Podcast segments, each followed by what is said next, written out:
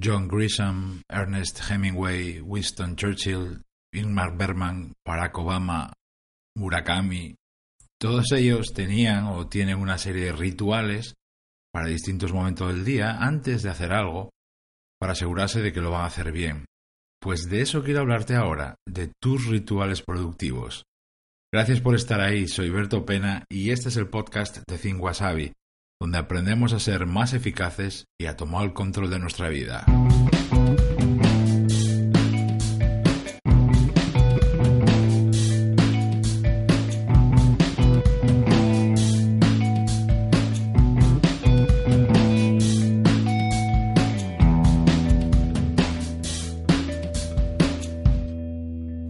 Rituales y rituales productivos. Stephen King, por ejemplo, siempre empieza el día con un ritual muy escrupuloso.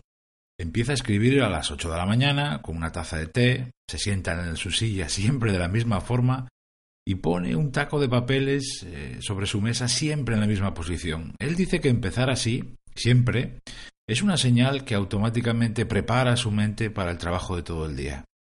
Y esto último es el verdadero secreto de los rituales. Te predisponen y te sitúan para hacer algo de la mejor manera posible. Un ritual, o si lo prefieres, una rutina, es un conjunto de detalles o gestos que haces o cuidas antes de hacer otra cosa. Bueno, antes o después, porque también hay rituales para después de hacer algo. Eh, te voy a hablar hoy de los dos, de los de antes y de los de después pero sobre todo de los de antes, porque para mí son más útiles, predisponen a tu mente y te colocan en situación. Yo tengo bastantes rituales, eh, rutinas que repito en determinados momentos, lugares y horas del día. Voy a hablarte solo de tres, y voy a intentar además que sean muy variados, para que veas su utilidad y cómo actúan. El primero de ellos, muy típico, pero sin el que yo no podría vivir, el ritual de mañana. En cuanto me despierto, Bajo a abrir a mis perros para que salgan al jardín y mientras lo hago repito una frase de mi querido músico de jazz Miles Davis que dice así Mi futuro empieza cada mañana. Mientras estoy luego frente al espejo, eh, en el baño, cuando estoy a punto de meterme en la ducha, pues me digo cosas como estas. Hoy voy a poder, hoy tengo la oportunidad de poder pensar, crear, hacer, solucionar, ayudar a otras personas.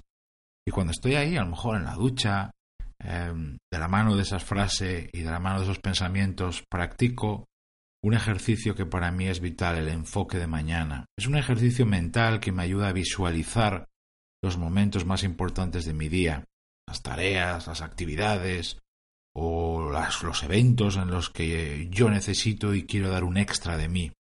Empezar el día de esta manera me ayuda a ponerme con la actitud, a conseguir la actitud que yo quiero, a situar mi mente donde yo quiero. Eso no garantiza que lo vaya a hacer bien, pero me prepara para hacerlo.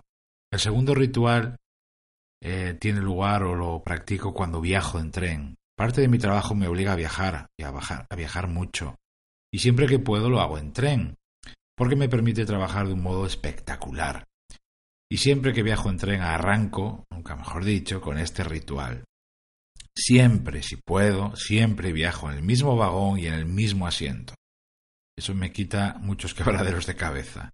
Después de poner el equipaje en su sitio, coloco la botella de agua junto a mí, sitúo mi portátil sobre la mesa de mi asiento, enciendo mis auriculares de cancelación de ruido, por cierto, una de las mejores inversiones de mi vida, pongo una banda sonora, escuchar música mientras trabajo, pongo el móvil en modo silencio eh, y una vez que pongo mis manos sobre el teclado del portátil, me aseguro que delante de mí solo tengo abierta la aplicación que necesito para la tarea que me toca ahora.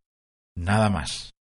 Me olvido de la gente, me olvido de todo lo que me rodea y luego me lanzo a trabajar. Y madre mía, ¿cómo lo hago? El tren es uno de los sitios donde más y mejor trabajo. ¿Quiere decir que si yo no tuviera ese ritual no trabajaría igual de bien? Pues no lo sé, pero lo repito y me funciona. Y el tercer ritual del que quería hablarte es mi ritual para después, para terminar el día. No para acostarme, sino al terminar el día de trabajo.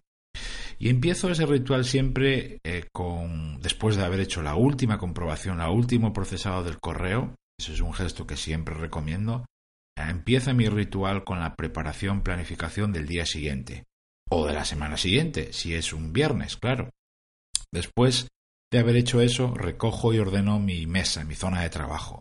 Empiezo por el escritorio de mi ordenador, ¿eh? todos los iconos, carpetas o toda la basurilla que siempre solemos acumular en el escritorio del ordenador. Te estoy hablando todavía del ordenador. Y después paso a mi mesa de trabajo. ¿eh? Ahí recojo papeles, bolígrafos, bueno, todo el material que haya podido utilizar durante el día o durante las últimas horas, ¿no?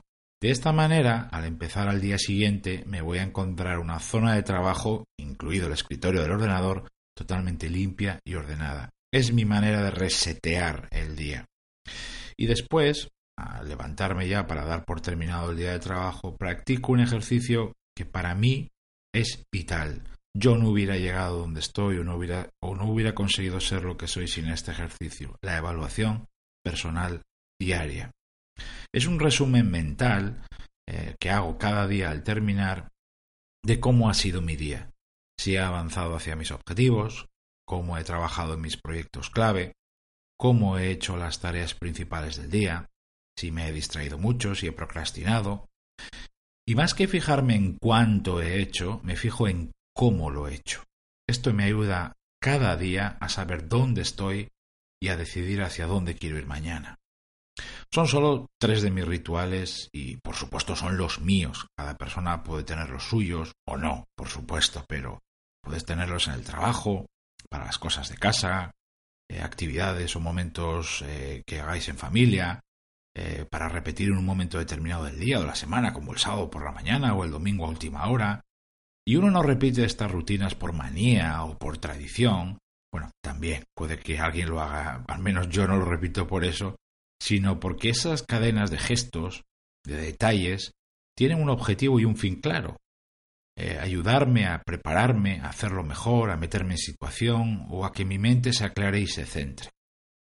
Te dejo con otra de mis frases favoritas, nada más y nada menos que de Aristóteles, y que tiene mucho que ver con los rituales y las rutinas.